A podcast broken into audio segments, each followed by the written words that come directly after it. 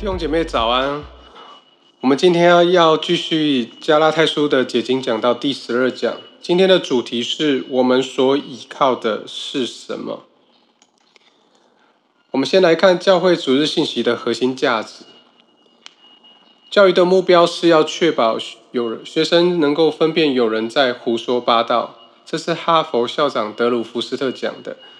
同样的，神学装备的目的，并不是要造就盲目顺服的宗教愚民信徒，而是培育门徒勤读圣经，自己负起独立思考、判断、凡事分辨、查验的基本责任，避免造成瞎子领瞎子的遗憾。这是我们教会主日的核心价值。接着，我们要来看今天的主要的信息。我们今天就进入加拉太书的第三章。我们要来看加拉太书的一三章的第一节到第五节。我们来看第一节，我们来读第一节到第五节。第一节，无知的加拉太人呐，耶稣基督钉十字架已经活现在你们眼前，谁又迷惑了你们呢？第二节，我只想问你们这一点：你们接受了圣灵，是靠着行律法，还是因为信所听见的福音呢？第三节，你们是这样无知吗？你们既然靠着圣灵开始，现在还要靠肉体成全吗？第四节，你们受了这么多的苦，都是白受的吗？恐怕真是白受的了。第五节，那么神赐给是圣灵给你们，又在你们中间行神迹，是因为你们行律法，还是因为你们信所听见的福音呢？让我们一起来祷告。是的，主啊，如同今天的经文告诉我们，圣灵已经赐给我们，并且内住在我们里面，环绕在我们身旁。主帮助我们，让我们开我们的心眼，开我们的耳朵，让我们听见你真理圣灵的声音。说，让我们在这样子的信仰的旅程当中。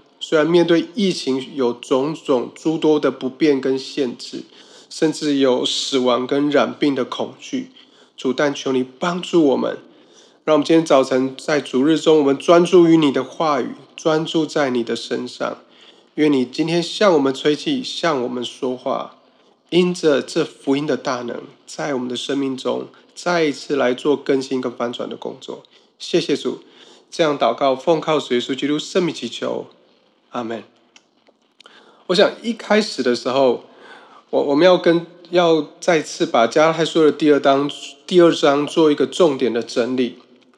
其实第二章其实在讲一个重点，就是当我们不再依靠律法或是自己在道德上的努力，而是相信基督所做的工作，他会赐下全新的动机，让我们能够以新的方式来生活。OK，这是我们在。啊，加拉书第二章我们所看到的，那在加拉特书的第三章的一开始的这一段经文，其实是一个重一份重要的、十分重要的信息。虽然基督徒常常忽略读这段经文，但是我要再说，基督这段经文对基督徒的生命有无比的重要。如同我们刚刚提到的，在第保罗在加拉太书的第二章后半提到，我们不再是依靠律法，当我们向律法死了，或者是自己在道德上的努力。放下来了，而是选择转而相信基督所做的工作，就使我们能够向神活着。所以，他赐下一个全新的动机，让我们能够以新的方式来生活，使我们能够得蒙救赎，能够靠着福音进入神的国。而这这里，保罗其实是要试着告诉我们三件事情：在基督里因信而成圣，有三件我们必须要知道的事情。第一个是。我们不只是靠福音得救，也靠福音成长。所以，呃，你不是只是受洗领受了这个福音，然后你就以为王子跟公主从此过着幸福快乐的日子，而是你在每天的生活中仍然需要不断的依靠主。这也是保罗在告诉我们的另第二点，就是不是先靠信心成为基督徒，然后靠自己的努力成圣。通常我们，呃。呃，华文的文化里面常常就是有师傅引进门修行靠个人的这种自我功德功利主义，其实我们在基督徒成为基督徒的这个过程当中，我们仍然被我们的文化深深的影响或左右着。所以，我们不是先靠信心成为基督徒，然后要靠着自己的努力成圣。这不是基督教的信仰。因为你，你虽然是进到了福音里面，但是你仍然过着外邦的信念、跟文化、跟生活，这是与你的你所领受的福音不相合的。第三个，我们因着在基督里。因信蒙神称义，是神称我们为义；也因着在基督里，因相信基督而成为圣洁。这个的重点在于，在我们人生的旅途中，福音会伴随着我们踏上重返荣耀的旅程。也这也是保罗在呃加拉太书第一章第三章要谈的部分。那这是第三章的第一到第五节要表明的，我们是踏上一个重返。荣耀的一个旅程，那这个主题会贯穿着加拉太书的第三章到第四章，所以我我们会看，接着呢，第三章的第六节到第十四节，保罗会举出圣经中的许多的例证，他一个律法上的约的这个例子来强调这一点的重要，并且讨论神的律法在福音生活中所扮演的角色，来帮助我们学习应用。那第三章的二十六节一直到第四章的二十节呢，而是以另外一个很重要的例子，我们是被接纳成为神的儿子跟女儿为例，说明我们是被买赎到神的家，并且被恢复儿子的身份、女儿的身份。那第四章第四章的二十一到三十一节呢，则是再一次回到圣经，讨论关于亚伯拉罕跟他两个儿子的人生。所以以此来贯穿第三章到第四章的主轴，是让我们再再次踏上重返荣耀的旅程。好，所以我们接着我们要来看今今天的信息的第一点，我们回到啊加拉太书的三章第一节到第五节，活现在我们眼前的基督。保罗在第一节到第三节中提领提醒所有的加拉太的基督徒，他们之所以能够。在外邦异教的这个信仰背景中来归信基督，真正的原因是因为耶稣基督钉十字架已经活现在你们眼前。这句话是什么意思？因为加拉太的信徒透过听讲道，透过所听见的接受这个真理的现况。保罗不是真的在说一幅图像，而是用隐喻来表达这个他要论述的这个论点。那什么是隐喻？我想啊，在这边跟大家来帮助大家来理解圣经中的隐喻。隐喻的意思是一个隐一个隐喻或暗喻，是用在比较两个好像没有相关的事物，透过一个修辞跟转译。通常第一个事物可以被描述成为第二个事物的物体的这种方法，也就是第一个对象有可能是从第二个呃物体中呃的描述来理解的。不过，隐喻不是总是在描述一个物体的特性，有时候它是呃完全于审美的原因被使用，有时候会认为隐喻是在认知上面来帮助我们，但也有些人是透过认知类的呃比喻类比哈的这个意思来替代哦，所以比较下堂。所以我我想要回到这段经文呢，保罗在讲的这句话是什么意思呢？保罗在讲的这句话呢？其实要讲的重点就是告诉我们这个重要的信息是耶稣基督并他钉十字架的这个信息。我我们来稍微翻开一下圣经，我们来看一下哥林多前书的二章第一节到第五节，我们来看这个信息来帮助我们来理解，在哥林多前书的二章一到五节，我们一起翻开哥林多前书的二章一到五节。好，翻到了由我来念，我来念新译本的版本给大家听啊。哥林多前书的二章一到五节，弟兄们，我从前到你们那里去，并没有用高言大志向你们传讲神的奥秘，因为我曾立定主意，在你们中间什么都不想知道，只想知道耶稣基督和他定十字架的事。第三节，我在你们那里的时候，又软弱又惧怕。而且战战兢兢。第四节，我说的话、讲的道，都不是用智慧的话去说服人，而是用圣灵和能力来证明。第五节，使你们的信不是凭着人的智慧，而是凭着神的能力。所以你要请请注意，这段信到底这段信息或保罗在表达的意思是什么？他其实在表达那个最福音最核心的部分，福音传达了一个重要的信息，它的重点不是要教导我们怎么生活，请注意这一点。这个信息不的重点不是在教导我们怎么生活。你在坊间在网络上面，你可以看到很多教你如何过得胜的生活，如何呃变得丰盛，如何领受喜乐，甚至如何透过尊荣带来祝福的这一类的信息。加拉书的这段经信息中，不是在谈这一类，而是谈耶稣基督在十字架上所成就的福音。先是宣告一个历史的事件，然后才是日常生活的教导。先是宣告基督为我们所成就的，然后才教导我们怎么样靠着福音而活。而这是这段经文里面告诉我们的。而这个信息里面。加拉太书三章的第一到第五节的这个信息里面，是惊心动魄的。耶稣活现在你们面前。呃，英文国际版的圣经翻译成为“活化”，有会有绘声绘影、生动的意思。这也是描述了一幅基督的画像和那个扣人心弦的方式，向听众来介绍基督所做的。帖撒罗尼迦前书的一章五节也这样说道。保罗这样宣告，对帖撒罗尼迦教会宣告说：“我们的福音传到你们那里，不单是借着言语，也是借着全能，是借着圣灵和充足的信心。所以，基督徒不是不知道与耶稣相关人的知识，而是看见耶稣在十字架上的人。我我们心里面深受感动，因为知道基督不只是死了，而且是为我们而死。”所以，我们看到基督的工作对我们人生、对我们生命的意义跟价值，透过理智、透过情感，更深刻的感受到它，更清楚的看见基督所做的，还有我们是如何让蒙救赎的。这就是发生在加拉太人身上的事。在加太书的三章二节的后半，他说他们所听信、所听见的福音，你会发现。第二节跟第三节是平行句，保罗把因此强调他的论点，他把相信跟守律法做对比，把信靠圣灵开始跟靠肉体成全做对比。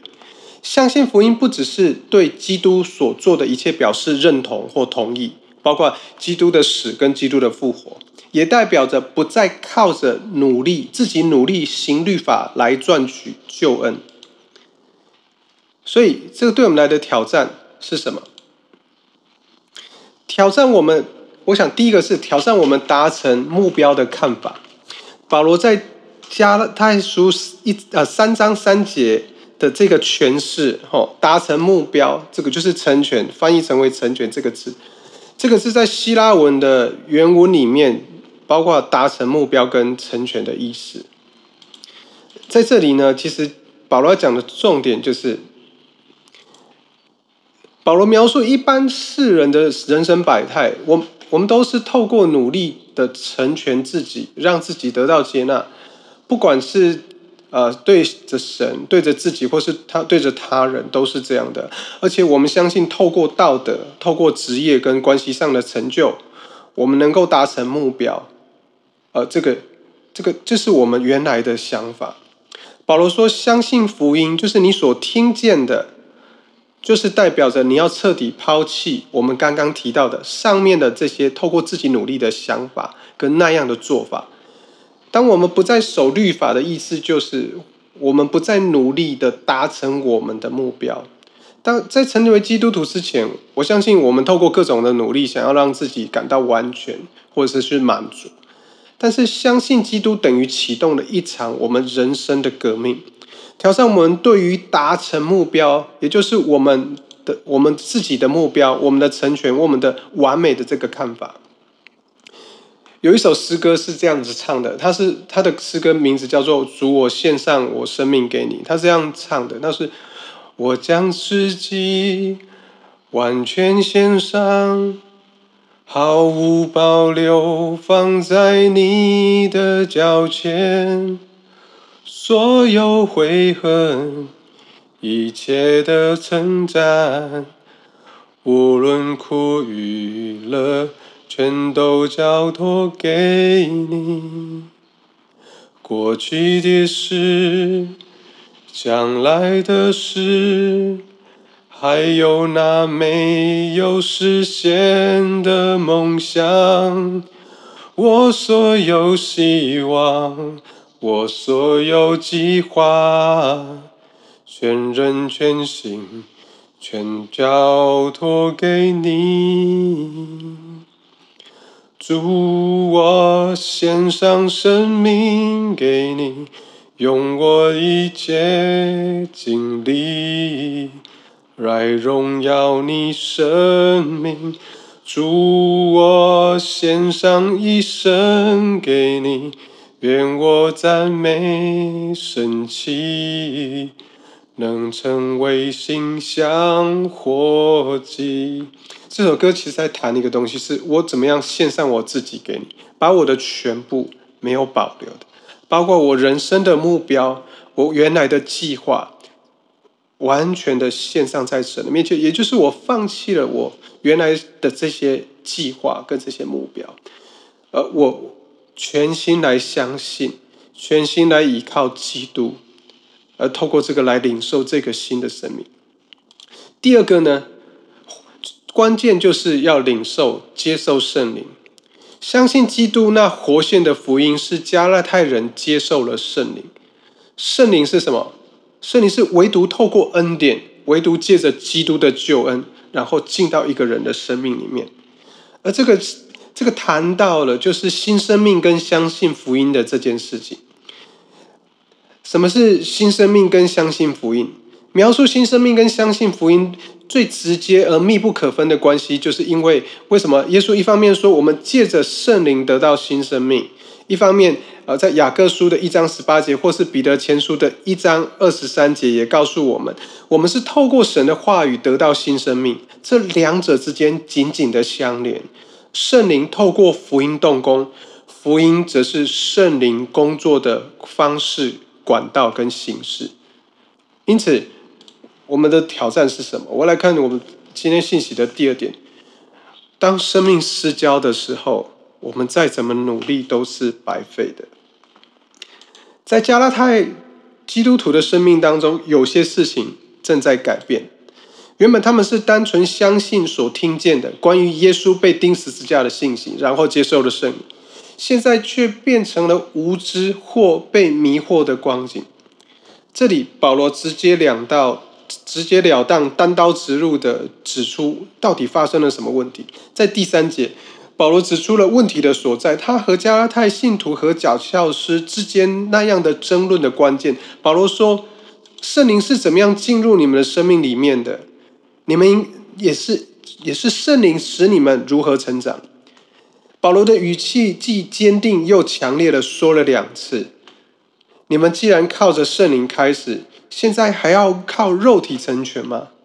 你们既然靠着圣灵开始，现在然还要靠圣肉体来成全吗？肉体在新国际版的英文被翻译成为努力。换句话来讲，靠着努力就等于靠着肉体，靠着肉体就等于靠律法。这个词就是跟第二节的守律法是相对称的。靠着肉体的意思是。忘掉或不相信福音，想要靠自己的努力得到完全。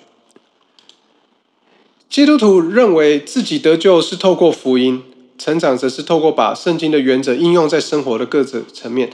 但是事实上，我们不只是透过福音得救，亲爱的弟兄姐妹，我们不只是透过福音得救，也是透过福音应用到我们生活的各个层面而成长。我再说，我们不是只是透过福音得救。我们也透过福音应用到我们生活的各个层面而成长。保罗在第五节更直接的来讲，他改用现教现在式的说法。保罗说：“现在圣灵的工作，甚至神迹会发生，是因为你们相信，不是因为你们曾经相信，是因为你们不再行律法。也就是什么意思？当基督徒不再依靠自己的作为，就是那些行为导向的这些行为，而是有意识的、持续的，因着自己已经蒙神悦纳，已经完全享受在基督里的安息。我再讲一次：当基督徒不再依靠自己的作为、行为导向，而是有意识的、持续的，因着自己已经蒙神悦纳，已经完全享受在基督里的安息。那就是圣灵工作的时候，或圣灵工作的时刻。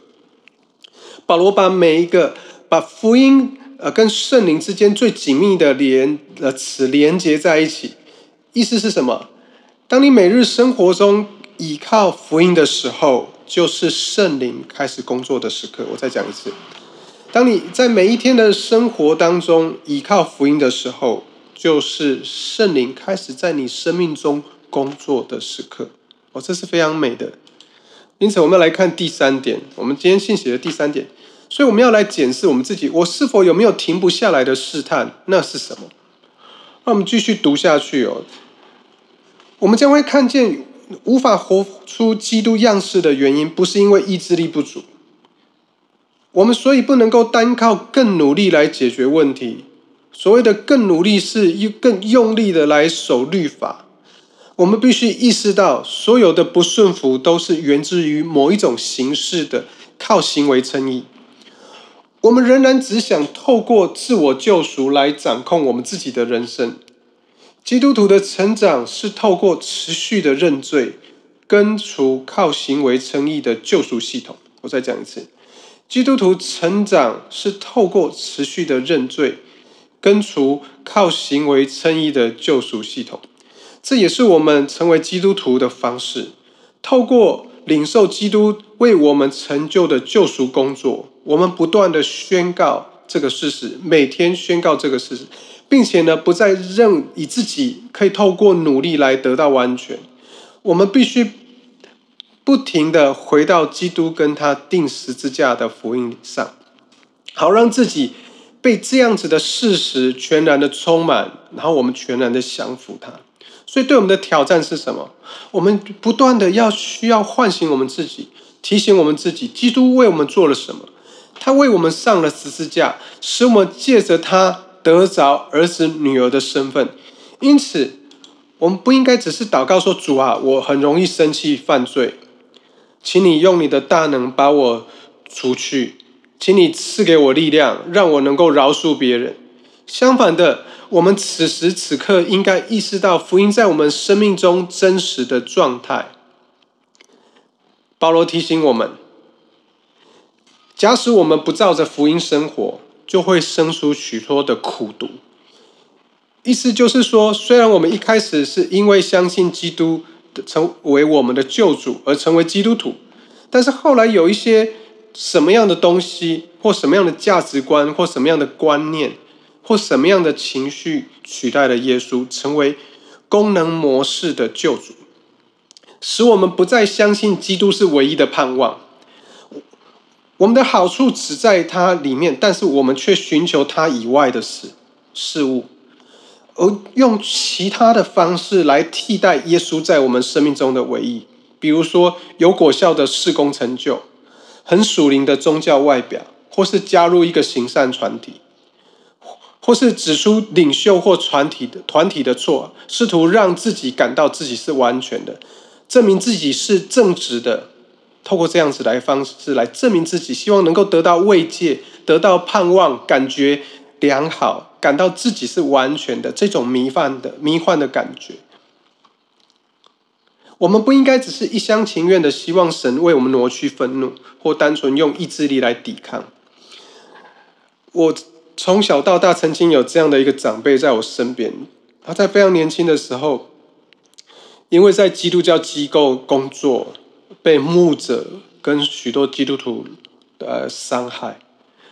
他从那时候开始，我从我有记忆来，我常听到他告诉我一件事：哦，那个神学院里面如果有那个教人诡诈的那个科目，我要去念。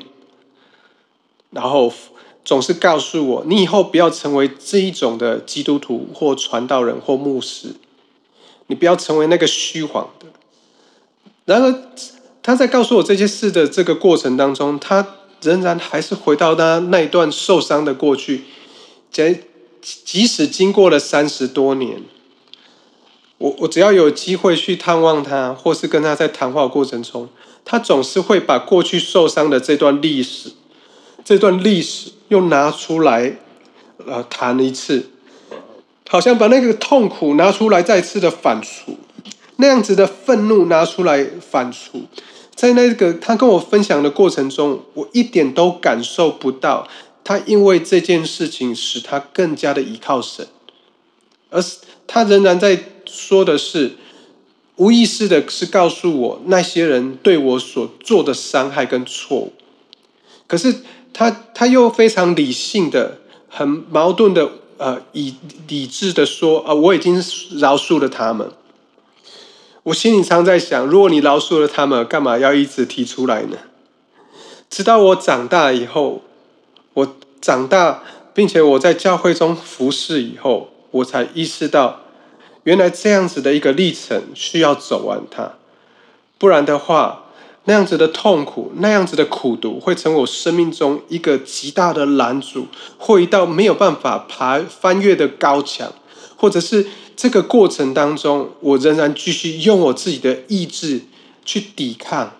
所以，我我应该问，我们应该问问自己，是不是有什么事情让我感受到非他不可，或者是呃，因为有无法得到的。而感到愤怒，或没有办法饶恕别人，是有有没有什么事情是我觉得我必须要有，我才会有安全感，才会完全，才会完整，才会有盼望，或让我自己觉得自己是一个有价值的人。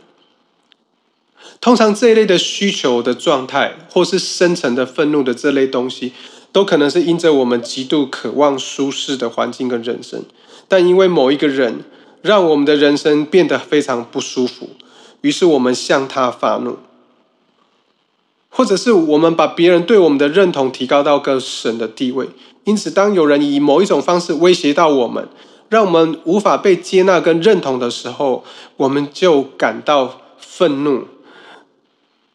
那些舒适感、那些他人的认同、那些控制欲，这些都是属于功能模式的救主。当我们没有办法得到时，我们会感到苦毒。要解决这一类的问题，并不是透过更努力的控制怒气，而是找到愤怒的根本原因。那个自以为意、缺乏对基督所做一切的喜乐来认罪悔改。所以你要去找到那些愤怒根本的原因，然后认罪悔改。当我们在这个历程当中，我们有意识的觉察到我们愤怒的根本原因，并且把它真的是带到神的面前认罪悔改的时候，我们会经历到那个转眼定睛在基督身上，跟他十字架工作的那个重要的时刻，那就是圣灵在你里面工作最重要的时刻。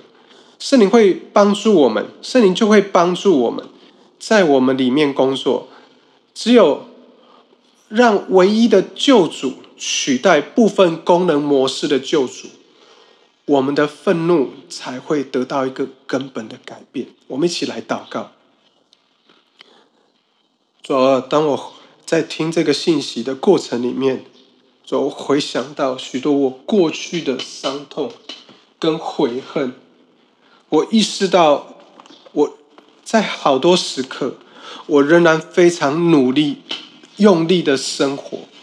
甚至那个努力跟用力的过程当中，常常让自己自觉感到没有办法呼吸，甚至更加痛苦、更加苦毒、更加埋怨。主要我在这个过程当中，我需要寻求你的帮助，求你帮助我止住我肉体中的怒气，我那个软弱，我那个无知，还有我忘记依靠你。转而依靠自己的那样子的行为，我需要为这些事情深深的悔改在你的面前。主啊，帮助我再次的来依靠你。主啊，帮助我，我需要承认，我没有人能力去改变任何一个人。我需要寻求你来帮助，我需要寻求你来帮助我，使我能够经历到你在我生命中所做那奇妙的作为。主啊，请你来帮助我，引导我。主啊，在我那些焦虑，跟我看见事情不不没有如同我所期望的发生的时候，主啊，我需要你的恩典。就像在这一段疫情的时间里面。在许多我认为可以做，但是在这个时刻就是没有办法做，那个没有办法做，没有办，或者是做什么事情都不会改变现况的这个处境下，那样的不舒服跟焦虑感，主，我需要回到你的面前，主帮助我，我需要专注于你，因为你是那位满有恩典跟慈爱的神。主，我需要寻求你的医治，我需要向你承认我一切所犯的罪，我需要悔改在你的面前，以致到一个极致，是你圣灵开始，你的亲爱的圣灵在我生命中开始一段新的工作，来更新我、恢复我。主要不是我看见别人的不是或不好，我就用我自己的情绪。来发怒，主，我也意识到我的那些发怒其实是向着你发怒。主，求你赦免我，使我不再用自己的方式、用自己的情绪来操控别人，来维持我的生活跟我的世界。帮助我，我承认我自己需要你。我我承认我要放下这一切的操控跟这些的愤怒。我我承认我需要放下，还有那些我逃避与其他人建立的那样子的亲密关系，那样子弟兄姐妹的团契关系。主帮助我在你的面前有一个极大的恢复跟更新，请你在我的生命中来做这个奇妙的工作，使我们能够在苦难之中仍然得到救恩的喜乐。让我们知道，你透过这个环境，为的是要塑造我，使我更依靠你，更加学像你，放弃对世界一切的的享受、支配跟操控，唯有单单依靠你来过我每一天的生活。我这样祷告、悔改，都是奉靠我主耶稣基督圣名祈求。阿门。